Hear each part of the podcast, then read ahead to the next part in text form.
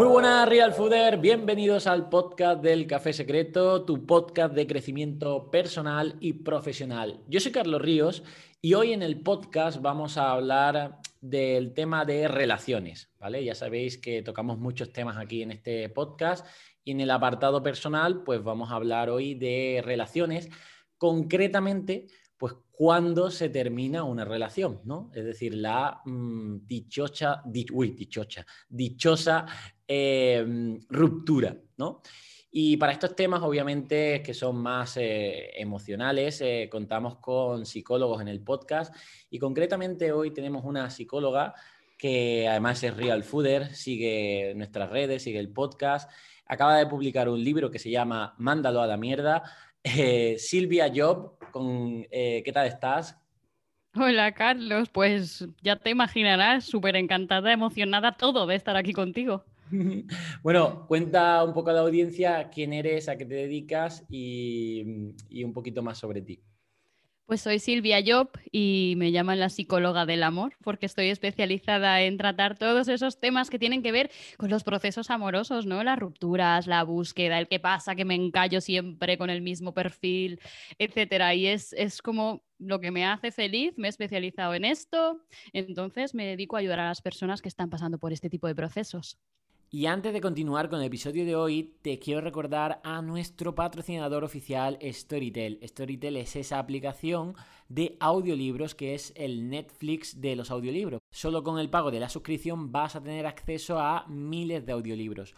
Puedes acceder a Storytel gratis durante 30 días si te metes en www.storytel.com barra Carlos Ríos. Ahí tendrás un acceso para registrarte a través de este link y acceder durante un periodo de prueba de 30 días a todos estos audiolibros. Son procesos que, bueno, tienen, supongo que tendrán diferentes grados, ¿no? Es decir, eh, yo siempre digo aquí en el podcast que los psicólogos no estáis solos para mm, tratar trastornos mentales, sino también para dar ayuda eh, en cuanto a una serie de herramientas que vamos colocando en nuestra mochila para que diferentes baches emocionales pues podamos eh, sobrellevarlos, ¿no?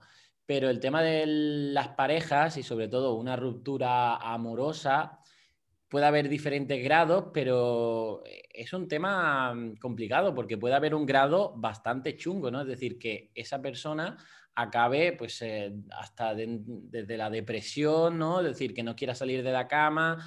Y mm, antes de abordar pues, soluciones ante esto, eh, ¿por qué esto es así? Es decir, ¿por qué eh, el mundo se nos acaba cuando se acaba esa relación, aunque siempre dicen no vas a morir de amor, o sea, el amor no mata, ¿no?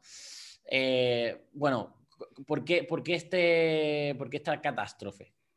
Pues mira, creo que es que enfocamos un poco mal el tema de las relaciones a veces, ¿no? Y vertemos todo nuestro sueño, nuestras esperanzas, nuestras ilusiones y nuestras fantasías en la persona que tenemos delante. Con lo cual, si de repente esa relación se acaba por lo que sea, si tú has volcado todo tu futuro, tus planes, todo en esa persona, te vas a dar cuenta que no solo tienes que estar haciendo un duelo de la persona, sino de todas las ilusiones que tú tenías a su lado, de todo lo que habíais construido, de la familia, de los amigos. Y entonces eso, cuantas más cosas le eches, más gordo se vuelve ese duelo y más dramático es todo.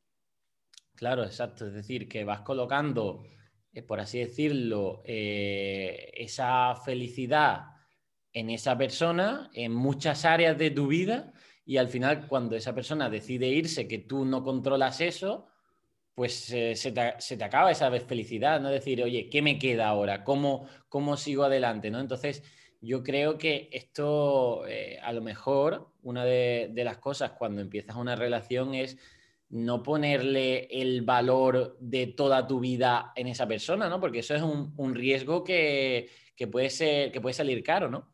Claro, totalmente. Y también pasa cuando empezamos a conocer a alguien y de repente ves que esa persona, uh, encaja con todo lo que yo quiero, me encanta, cumple todo lo de mi lista. Y entonces lo metes en esa fantasía que tienes tú en la cabeza y de repente, si esa persona desaparece, a veces haces un duelo que es casi peor que el que cuando una pareja te deja, ¿no? Porque hemos puesto la fantasía tan fuerte en nuestra cabeza que hace que no sea muy difícil. Entonces, una de las cosas que siempre digo yo es que Puedes tener fantasías, evidentemente, es bonito tener ilusiones, imaginarte lo que tú quieres a nivel amoroso, pero no puedes poner la cara de esa persona. O sea, tú tienes tu castillito ahí montado, la cara de esa persona no la puedes poner porque no ha llegado. Entonces siempre intento hacer que mis clientas tengan una imagen muy clara de esto, ¿no? Es tú tienes tu castillito ahí arriba en el mundo de los sueños y ahí es el tipo de relación que tú quieres tener, a lo que quieres llegar, yo que sé, la gente pues que quiere casarse, tener hijos o compartir una vida o viajar, lo que le dé la gana, ¿no? Entonces tú tienes tu fantasía ahí montada, ahora tienes que desplegarme una escalerita desde tu fantasía hasta el suelo. Y este muchacho o muchacha que tú empiezas a conocer o que empiezas a quedar o que es tu pareja tiene que ir subiendo los escaloncitos poco a poco, pero él o ella los tiene que subir, porque lo que hacemos es que cuando nos gusta alguien o ya estamos en una relación o lo que sea, decimos, tú te vas para arriba. Le coge una cuerda, lo metes para arriba y está ahí en la fantasía. Entonces está en tu castillito, le pones ahí tu, el cuadrito con su cara, todos los sirvientes saben su nombre, le sirven comida real, todo lo que tú quieras, ¿vale? Pero luego esa persona en realidad no ha llegado ahí por su propio pie. Con lo cual, si no ha llegado con su propio pie, lo que vas a estar tú es todo el rato paranoica, perdida, de a ver si se va. Porque claro, como no ha entrado, no ha llegado, porque aún no se ha dado en la relación todo lo que se tiene que dar para que esa persona llegue ahí, tú estás intentando que no se vaya, controlando, qué hace, que no hace, me escribe, no me escribe, que, ¿cómo vamos? Porque tú lo has metido ahí y no quieres que se vaya. En cambio, si tú estás ahí arriba, y tú vas mirando qué trayecto va llevando. Tú ves que va subiendo tranquilamente y dices, todo va bien, no hay problema, vamos a dejar tiempo a que esto pase. Porque es que si no, eh, nos agobiamos. Y claro, si de repente el tío se va corriendo y se echa para otro lado, entonces se fue de la escalera, chao, ya no está ahí. Si se queda parado porque el tipo de relación que te ofrece es pues cuatro polvos cuando a mí me da la gana y ya, no está subiendo la escalera porque claramente no está yendo hacia la dirección que tú quieres, con lo cual ahí tienes que decir, mira, ¿sabes qué? Me está frenando el tráfico, amigo. Con lo cual, te vamos a mandar a mierda, que es lo que propongo también en mi libro, y, así quedará el espacio libre para que venga otra persona que sí quiera subir esa escalerita. Entonces, cuando nos lo proponemos así, incluso estando en pareja, ¿eh? no lo vemos todo tan súper dramático porque no estamos dando por sentado que esa persona ya ha llegado ahí. Y el día que llegue ahí, se va a desplegar otra escalerita, vas a tener otra fantasía y va a seguir subiendo, con lo cual la vida es pues estar relajada y tranquila, observar lo que pasa y disfrutar de la relación sin estar todo el rato metiendo esa presión de que tú la has metido en un sitio en el que aún no ha llegado. Claro. Además, creo que uno de los pensamientos típicos, ¿no? Al idealizar a, tu pareja o a esta persona que incluso, pues eso, me estoy haciendo ilusiones incluso con, nada, ¿no? Que, acabas de conocer y ya, pero bueno, aún así, al idealizar a esta pareja, pues eh, hay esa falsa creencia de que solo existe ella. Es decir, no, se, pone como, como los caballos, ¿no? Que le ponen eh, una, visión limitada, tienes, el tienes miradas solo para él o ella y al final eh, esto eh, realmente es, em, es, irreal. Sí que es cierto que no es consuelo, bueno, hay muchos, mucha gente, hay otros chicos, hay otras chicas, pero para esa persona ahora mismo probablemente por la química emocional, solo existe, solo existe él o ella. ¿Cómo le haces ver tú a, tus clientes, a tus pacientes, de que, mm, de que no se acaba el mundo si se va esa persona? Porque supongo que existen tanto otras personas como otras opciones en la vida para estar feliz, incluso desde, desde la soltería, ¿no? Claro, yo siempre intento transmitir un poco mi filosofía del vida, realmente, de las relaciones, que es que la gente llega a tu vida, se pasa el ratito que tú le dejas y que está ahí, y si llega un momento que ya no tiene nada más por enseñarte o por aportarte, se tiene que ir claro, la forma en que se vaya puede ser muy diversa. Puede ser que decida irse, puede ser que pase algo gordo y que os tengáis que separar, puede ser que te engañe, puede ser que elija otro, lo que sea. Pero al final eso no es lo importante. Lo importante es, vale, esa persona ya ha acabado el trayecto que tenía que hacer a mi lado, con lo cual vamos a ir cada uno por su camino y eso significa que seguramente en el camino aparecerá otra persona que sí ya me podrá aportar lo que yo necesito en este momento o en el momento X en el que aparezca de mi vida, ¿no? Y ver así las relaciones como algo que te enriquece no como algo que, ay, Dios mío, necesito estar con este y como me gusta este, me he puesto en la cabeza que este es con el que tengo que acabar y ahora voy a luchar, luchar, luchar, luchar para que eso sea así. No, si tienes que luchar por una relación, significa que no estás en la relación correcta. Las relaciones se trabajan, las relaciones requieren de curro y de cariño y de paciencia y de regarlas día a día, pero no es una lucha, no es algo que tú tengas que ir, voy con toda mi energía y con todo para que esto funcione. Si vas así, ya te digo yo que no estás en lo correcto, porque tendría que ser fácil tendría que fluir de forma natural. Tendrías que tú sentir que los dos estáis yendo hacia la misma dirección y que cuando tenéis problemas, pues lo podéis resolver juntos. No es una batalla campal, no es un campo de minas, que tú vas ahí y no sabes nunca cuándo vas a pisar algo que de repente va a hacer que estalle la Tercera Guerra Mundial, ¿no? Es un poco toda esa idea. Entonces, si alguien se va de tu camino, es porque tienes otras cosas que recoger. Y cuando tú entiendes eso, no significa que las rupturas no duelan, que las rupturas joden mucho, pero te lo tomas de otra forma y entiendes el valor que te ha aportado esta persona en tu vida, lo que te ha hecho aprender incluso las malas relaciones, porque todo nos enseña a aprender cosas sobre nosotros y sobre cómo seguir hacia adelante, y a partir de ahí, pues oye, tiras para adelante, porque tu vida es tuya y me da igual quién esté. Tú lo que tienes que hacer es, es intentar construir la vida en la que tú estés feliz y dejar entrar a la gente que te aporte porque el problema es que dejamos entrar a personas que eso, como decías antes, que igual las hemos idealizado y la idealización no es más que coger cuatro características que he visto, montarme una película en mi cabeza, engrosarlo a nivel eh, Dios del Olimpo, meterlo en un pedestal y ala. Pero claro, cuando tú metes a alguien en un pedestal, automáticamente tú te bajas. Porque si alguien está en un pedestal, tú estás por debajo. No, esto, no sois iguales. Y esto no, no es nunca un buen cimiento para una relación. Necesitamos estar en un punto de igualdad, de tu sentir que puedes aportar muchísimo a esa persona y esa persona te puede aportar a ti siendo absolutamente maravillosa. Pues que tú también eres maravillosa y maravilloso. Entonces no podemos poner al otro por encima, porque entonces ya estamos dando una relación que es desigual y que nos empujará a estar todo el rato intentando estar al nivel de esa persona. Pero claro, es que está en nuestra cabeza esa desigualdad, ¿no? Y eso es algo que tenemos que trabajar.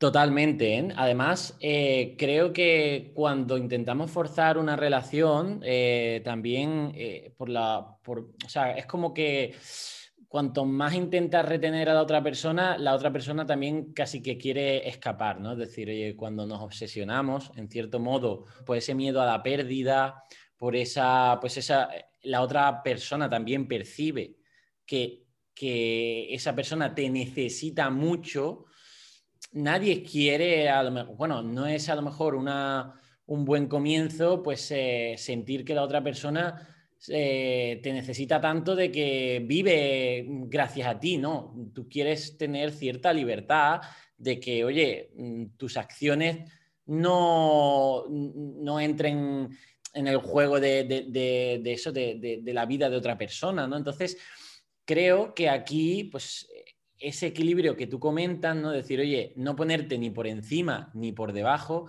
es muy importante para tener esa, esa relación sana que no y, romper un poco esa dependencia emocional, porque si no, cuando se acabe por lo que sea, pues entonces lo vas a pasar muy, muy mal, ¿no?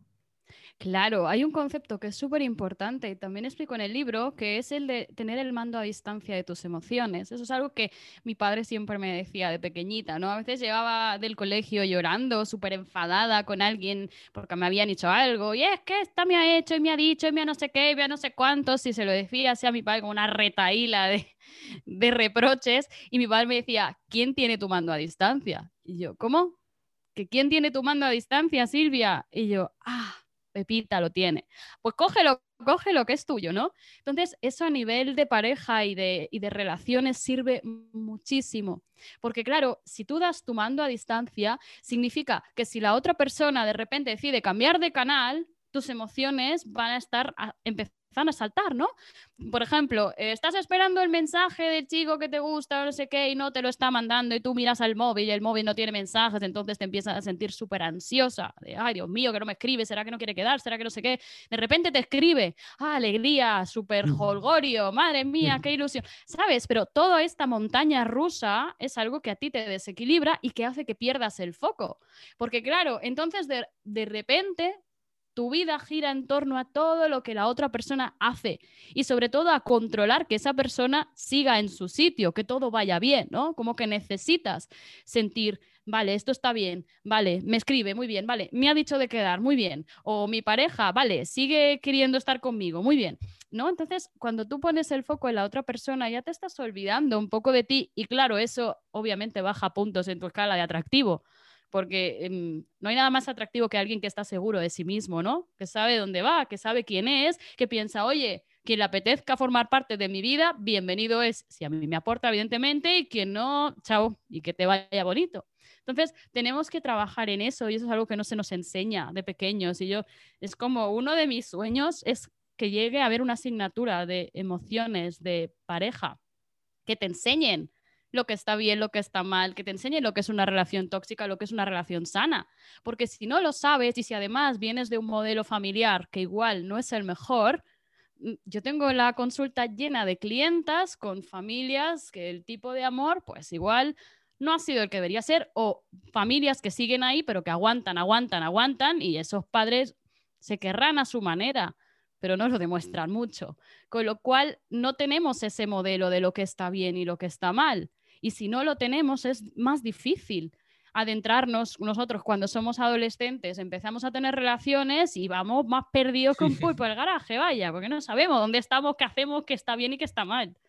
Sí, sí, lo vas aprendiendo por, pues eso, como ensayo-error y algunos con un coste emocional, pues eso, bastante, bastante fuerte, ¿no? Incluso eh, hay relaciones, por ejemplo, una ruptura donde lo hayas pasado muy mal, eso también te puede condicionar para estar abierto a, dejar entrar a otra persona, porque es como cuando, oye, cuando te, hacen pupa, tú ya eh, tienes una serie de miedos, inseguridades, de decir, oye, yo no quiero volver a pasar por esto, ¿no? Entonces, eso, eso también lo ves tú un poco en tu consulta, de, oye, de cómo también una mala experiencia en una relación puede condicionar a que las siguientes también sean malas porque, porque eso ya te ha condicionado? Total, esto lo veo todos los días, Carlos. O sea, alguien que tiene una relación que por lo que sea ha sido muy dañina o que el final ha sido súper choqueante, de eso de no tenía ni idea y me dejó plantada en el altar, O, me o, me dejó por otra, o descubrí que no sé qué, o me dijo que lo dejábamos y yo pensaba que estábamos en nuestro mejor momento.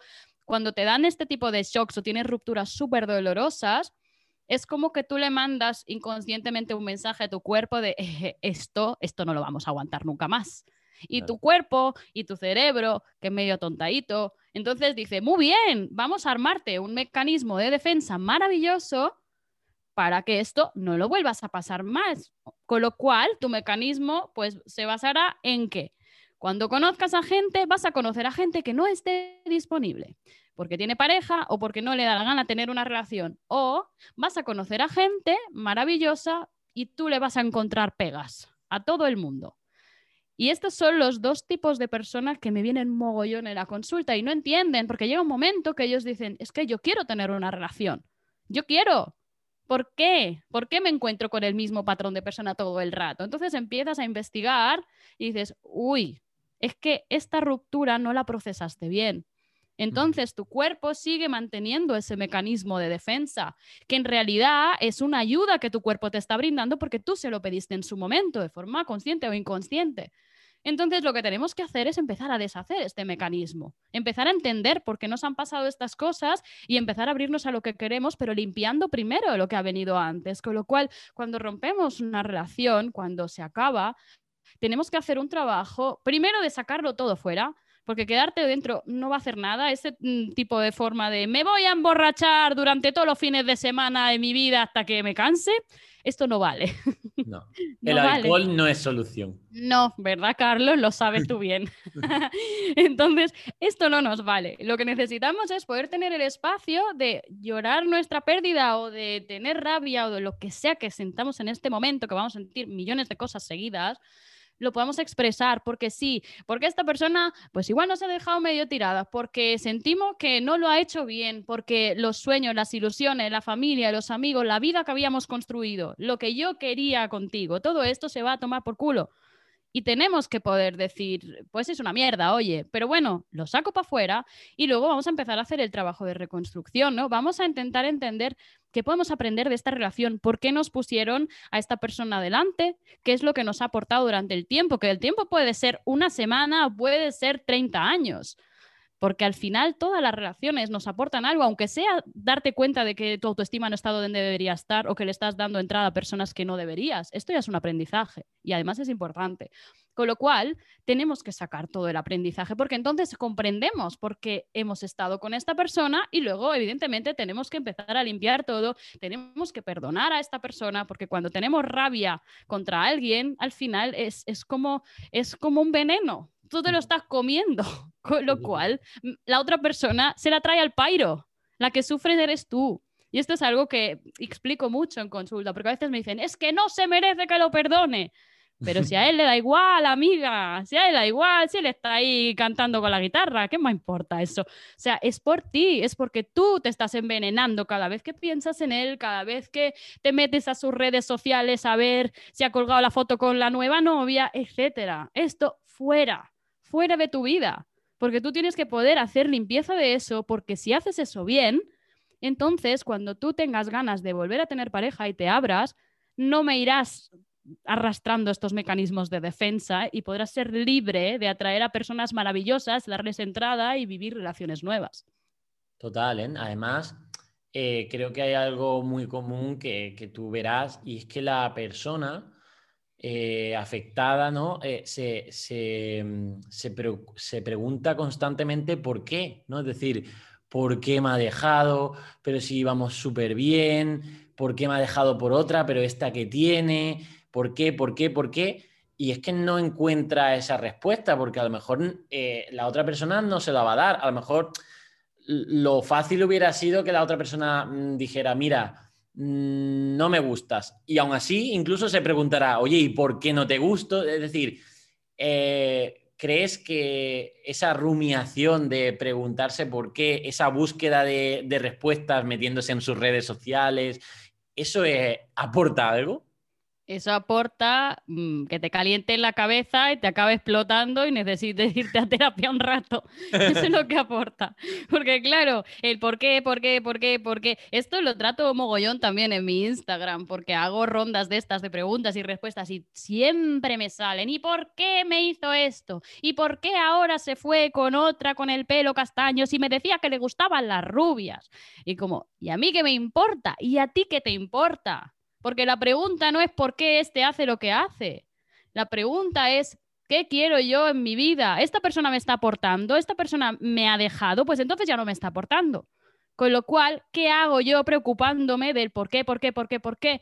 Porque nuestra mente intenta entender, siempre intenta entender pero a veces no podemos darle una respuesta porque no la tenemos y a veces ni siquiera la propia persona tiene la respuesta de por qué ha dejado de sentir o por qué decidió irse con otra o por qué lo que sea, con lo cual es absurdo hacerse esas preguntas. Yo cuando la gente me viene así y está muy enganchada, le digo, busca tú tu hipótesis, escríbete una carta como si el otro te estuviera dando el por qué te ha dejado o el por qué ha pasado lo que ha pasado. Escríbete la carta que te gustaría recibir y créete ese motivo y ya está.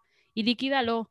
Ala, lo tiras al mar, bueno, al mar no, que esto no está muy, no está muy bien para el medio ambiente. Eh, lo mete donde sea, lo quemas y ahí se queda tu respuesta y ya está. Porque si no, engancharse al por qué te quita tiempo de vida, realmente, y calidad de vida. Total, es como, bueno, eh, yo lo plantearía decir, oye, hoy está lloviendo, no te vas a poner a preguntar por qué llueve, no, hoy llueve lo que tienes que preguntarte es qué voy a hacer hoy en este día de lluvia. Si me voy a meter en la cama depresivo porque llueve, cosa que no es controlable para mí, pues oye, eh, realmente mm, cada vez que llueva va a depender tu felicidad de eso y eso no puede ser. Pues lo mismo con, con esta con lo de las parejas, obviamente es mucho más complejo, tenemos, hay que tener en cuenta que, claro, se han establecido ahí unas emociones que, con un tiempo que, ha llevado, ¿no? Y que ahora, pues, eh, bueno, mm, el problema también es que la gente se siente como que ahora no sabe qué hacer, ¿no? Decir, oye, ahora mm, me tengo que ir de la casa de mi novio, ¿no? de mi pareja, eh, volver a casa de mis padres. Eh, antes eh, salía todos los viernes, bueno, todo, ¿qué digo? Todas las noches con él, con sus amigos, demás. Ahora con quién salgo. Eh, un poco también hay gente que tiene que empezar como una vida nueva porque había, había construido su vida alrededor de esa pareja. Entonces, eh, ¿cómo, se, ¿cómo se empieza esto? Saliendo por los bares a beber, eh, haciendo muchas cosas, mm, apuntándote a un deporte, cómo se, cómo se supera eh, esa, esa vida que se ha acabado.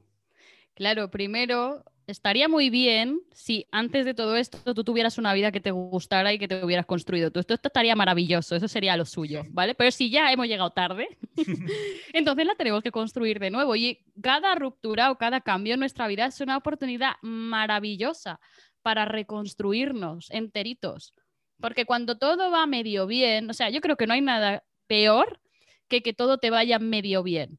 Porque medio bien el trabajo, medio bien los amigos, medio bien familia, medio bien pareja, medio, medio miedo. Bueno, estoy ahí, aguantando.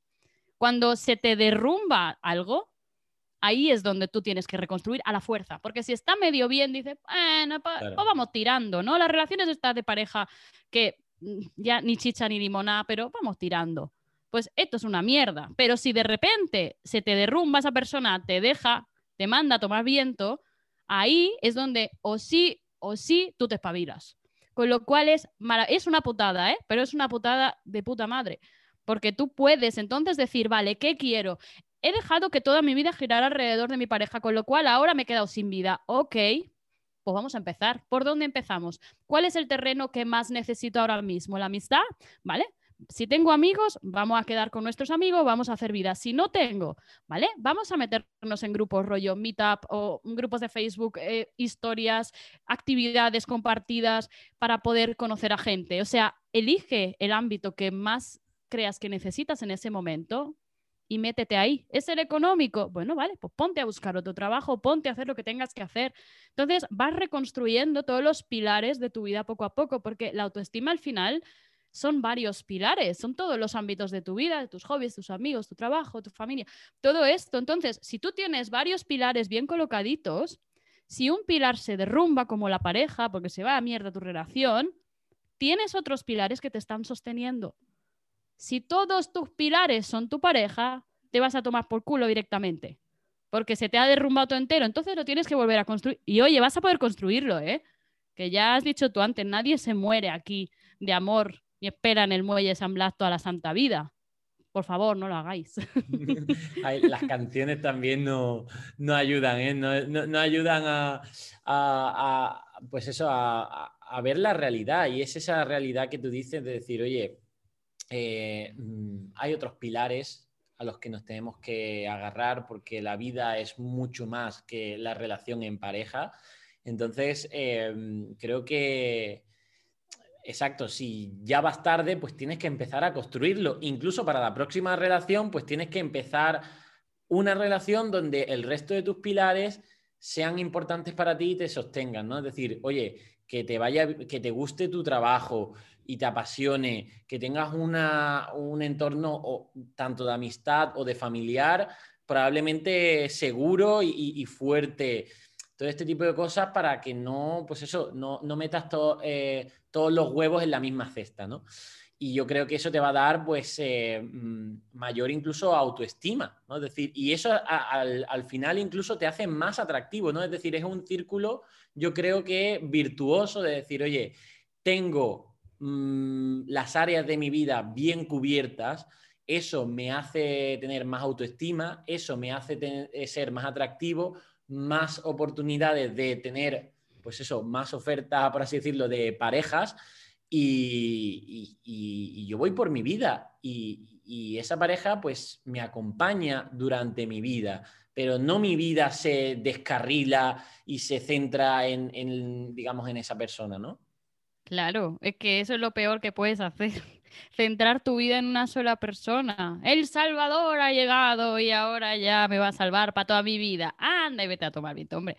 Es que no vas a hacer nada así. O sea, es que tu vida te la manejas tú y tú tienes que tener el poder absoluto, pero lo tienes, ¿eh? Te lo tienes que creer, que tienes el poder absoluto de decidir cómo va tu vida. Y eso también sirve cuando estás en una relación o en una no relación, como yo les llamo, que son estas relaciones que tú quieres tener una relación y la otra persona te va poniendo freno. Espérate, espérate, que estamos muy bien así, hombre, la libertad es maravillosa, ¿sabes? Entonces tú estás aguantando y esperando y esperando a ver si las cosas cambian, a ver si que cae el hada madrina y ya me lo convierte en algo más decente. Pero es que no va así. Tú tienes que evaluar lo que tienes en tu vida, ¿no? Si estás con una persona que no te está aportando lo que tú necesitas, lo que tú quieres, lo que tú sientes que te mereces, pues en lugar de hacer ahí 40 trucos, 50 volteretas para ver si cambia, o hacérselo ver, que, uh, madre mía, tienes que ir al psicólogo. Anda que no. Cuando alguien te dice, tienes que ir al psicólogo, espérate. Yo voy si yo quiero, tú me puedes sugerir si yo te lo pido. Pero eso de que me mandes, o vas al psicólogo o te dejo. Uf, ¿sabes? O sea, si no te gusta la persona como es, la mandas a la mierda con cariño, como te digo en mi libro, con mucho cariño, y te buscas a una persona que ya te guste. Porque es que qué difícil lo hacemos a veces, que vamos a buscar a la gente para hacerle el extreme makeover ese que hacen los programas estos americanos, del cambio radical, ¿no? Tú tienes buenos, buenos cimientos, tienes un buen potencial, tienes buena planta, Carlos. Ahora te voy a cambiar enterito, ¿vale? Me gustan tus gafas y tu jersey, y todo lo demás te lo cambio. No, no puedes ir así, porque si no ya, primero, ya todo es un esfuerzo y además tu relación está supeditada a que pase algo. Si pasa esto, vamos a ir bien. Si cambia esto, seguimos. Si no, no. Anda ya, hombre, búscate relaciones que ya te vengan bien como están y que podáis avanzar juntos. Y si en algún momento no avanzáis juntos porque cada uno va por su lado y crecéis de forma diferente, pues chao, besitos, nos quedamos como amigos si nos apetece y si no, pues que te vaya bonito. Y además ahora también como que mm, creo, ¿eh? O sea, hay mm, un miedo también a, a, establecer esa pareja, decir, oye, somos novios. O sea, eso hay gente que le, le da pánico, ¿no?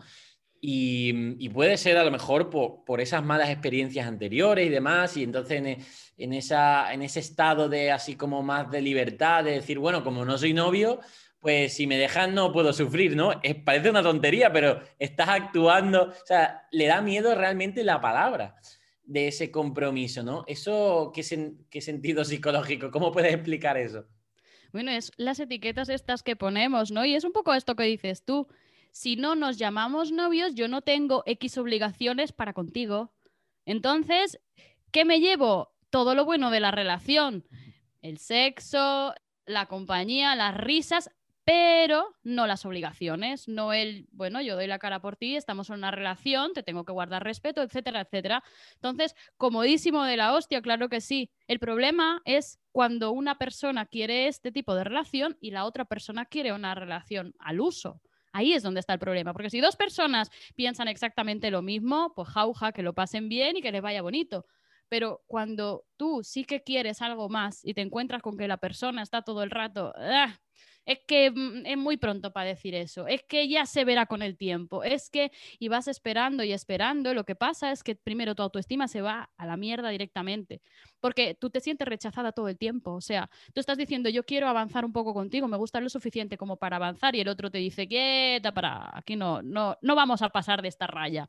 Entonces tú sientes que no eres suficiente como para que éste quiera tener algo más contigo. ¿Eres suficiente para que te pegue dos polvos y que contigo de vez en cuando paso? Sí pero no para algo más. Entonces, eso es un machaque psicológico bastante bestia, que no, no nos damos cuenta porque decimos, no pasa nada, hay que darle tiempo. Luego te vienen las amigas, que eres muy exagera, que tiene mucha prisa, hombre, espérate, espérate, espérate, espérate. Y este es el mensaje que te da la gente. Y eso es un problema, porque entonces tú piensas que tú estás loca, que tú estás pidiendo más de lo que deberías estar pidiendo, que no tienes derecho a pedir eso. Con lo cual te intentas frenar pero tu autoestima está cayendo en el proceso hasta que llega un punto que ya no, ya no estás, o sea, ya estás ahí mm, que ya no puedes hacer nada, porque cuando tu autoestima se va, ya no te quedan fuerzas. Con lo cual te has quedado ahí a medio gas en una historia que no te está aportando porque lo que te está haciendo es quitarte porque ya estás en un punto en el que dices, es que no soy suficiente para esta persona y yo estoy esforzándome todo el tiempo para intentar llegar al punto en el que él diga por fin, tenemos una relación y eso nunca llega. Con lo cual e, es eso de un machaque tan constante que al final no hay ningún problema en si alguien no quiere tener una relación, ninguno. Pero es que tú no deberías tener ningún problema en decir, hey Manolo, llevamos un par de meses viéndonos. Y me lo estoy pasando genial. Pero ¿sabes qué pasa? Que siento que estamos un poco estancados y que no estamos avanzando. Y a mí me gustaría tener una relación que avanzara, con lo cual si tú sientes que estás bien así, pues vamos a tener que dejarlo y ya me buscaré otra persona que le apetezca avanzar conmigo. Hala, chao, que te vaya bien. ¿Sabes? Esta conversación da pánico. ¿Por qué? Porque ya estamos en un punto en el que nuestra autoestima no está bien, que venimos de otras historias, que sentimos que no tenemos el derecho a pedir esto. Perdona, tú tienes el derecho a pedir lo que te dé la gana. Otra cosa es que la otra persona tiene el derecho a decirte no, evidentemente. Pero es que no te sirve de nada estarte esperando y esperando y esperando. Yo no te digo que en la primera cita le digas, hola, somos novios. Obviamente no. Porque no lo sabes, porque no lo conoces. Pero si te das un tiempo, un par de mesecitos para conocer tranquilamente a la persona y veis que podéis ir hacia la misma dirección, no es ningún contrato. Es decir, vale, nos queremos conocer, no me apetece conocer a nadie más que a ti, guay, vale, seguimos. Y es ir hablando y reformulando la relación de forma que ambos estéis contentos. Porque si no, uno está, que parece que está ahí tumbado en la maca en Hawái, y la otra está mm, pasándolo muy mal, o al revés, ¿eh? los géneros dan absolutamente igual. Entonces, tenemos que intentar decir lo que queremos en el momento, ¿vale? También tienes que tener tu sentido común de, ya te digo, no al segundo día reclamar cosas que no puedes reclamar, pero no porque no tengas el derecho, sino porque no tienes ni puta idea de si esa persona te puede aportar a ti o no. O sea, tú, no, tú estás haciendo, tú tienes que imaginar que estás haciendo el casting de la película más taquillera de la historia, que es la tuya.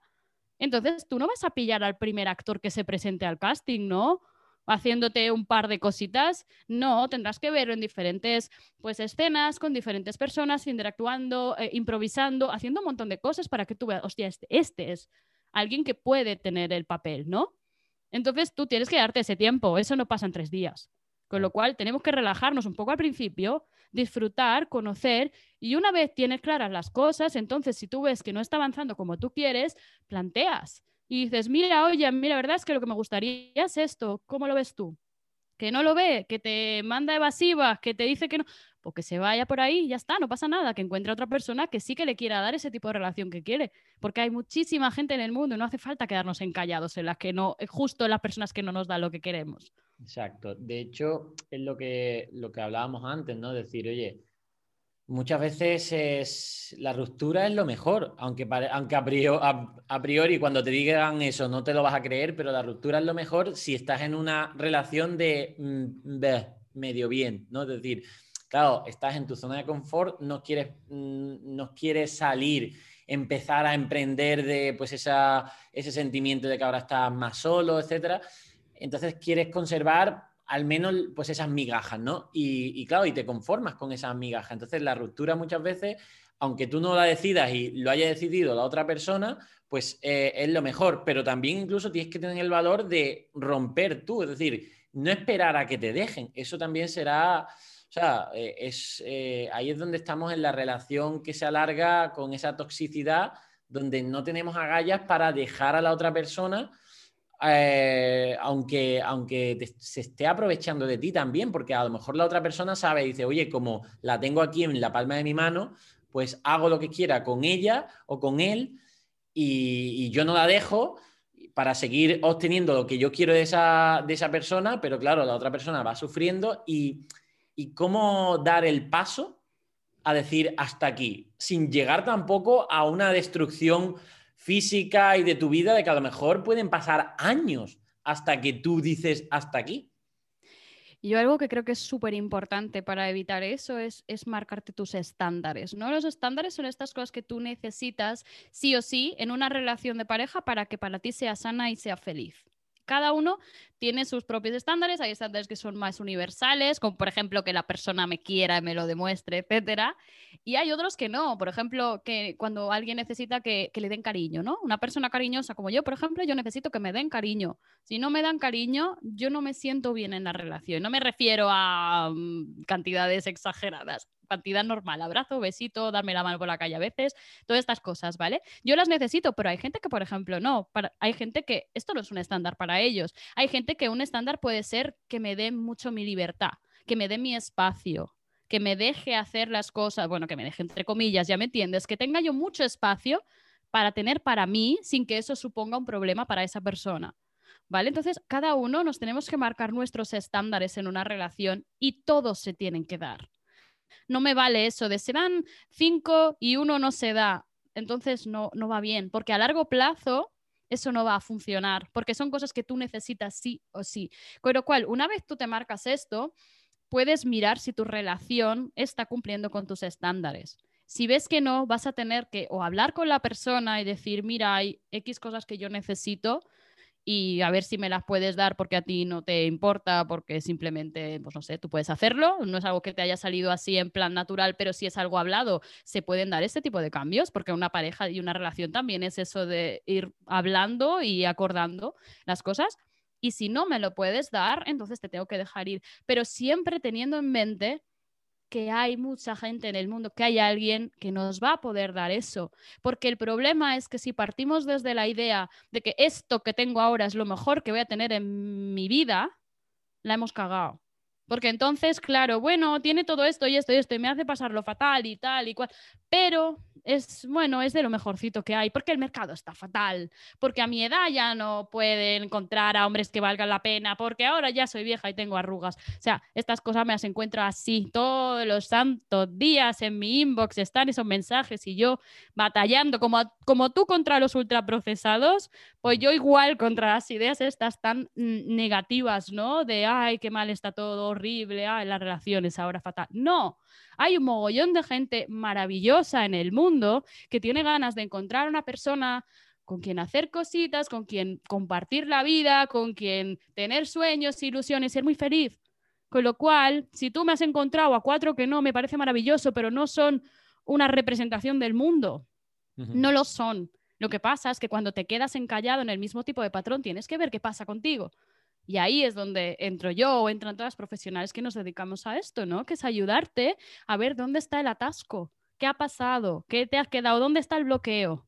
Entonces por ahí lo trabajamos y es siempre un trabajo interno y magia. De repente ya no estás atrayendo al mismo tipo de persona y es como, ah, Silvia, que me ha venido uno nuevo. Claro, porque has hecho el trabajo. Y así es la vida un poco, ¿no? El tú entender que tienes el poder absoluto sobre tu vida. Que si tú decides esto tengo que cambiarlo, bueno, primero tendrás que averiguar qué es lo que tienes que cambiar, obviamente, pero luego te pones a hacer el trabajo y es muchísimo más fácil de lo que parece. Pero tienes que poner el foco donde tiene que estar, porque si tu foco está en ¿por qué, por qué, por qué, por qué, por qué, por qué? Ahí no, no salimos de ahí, ¿sabes? Nos quedamos atascados, Carlos. Claro. Y también me tendrás que reconocer que ahora también hay como una no sé cómo decirlo, pero que hay relaciones que se rompen como más fácilmente que antaño, ¿no? Es decir, bueno, creo que, que hace dos generaciones, a lo mejor la de nuestros abuelos o bisabuelos, había relaciones que duraban mucho, pero que no debían durar mucho, sino que eran como así establecidas por, por, sostener una familia y todo esto.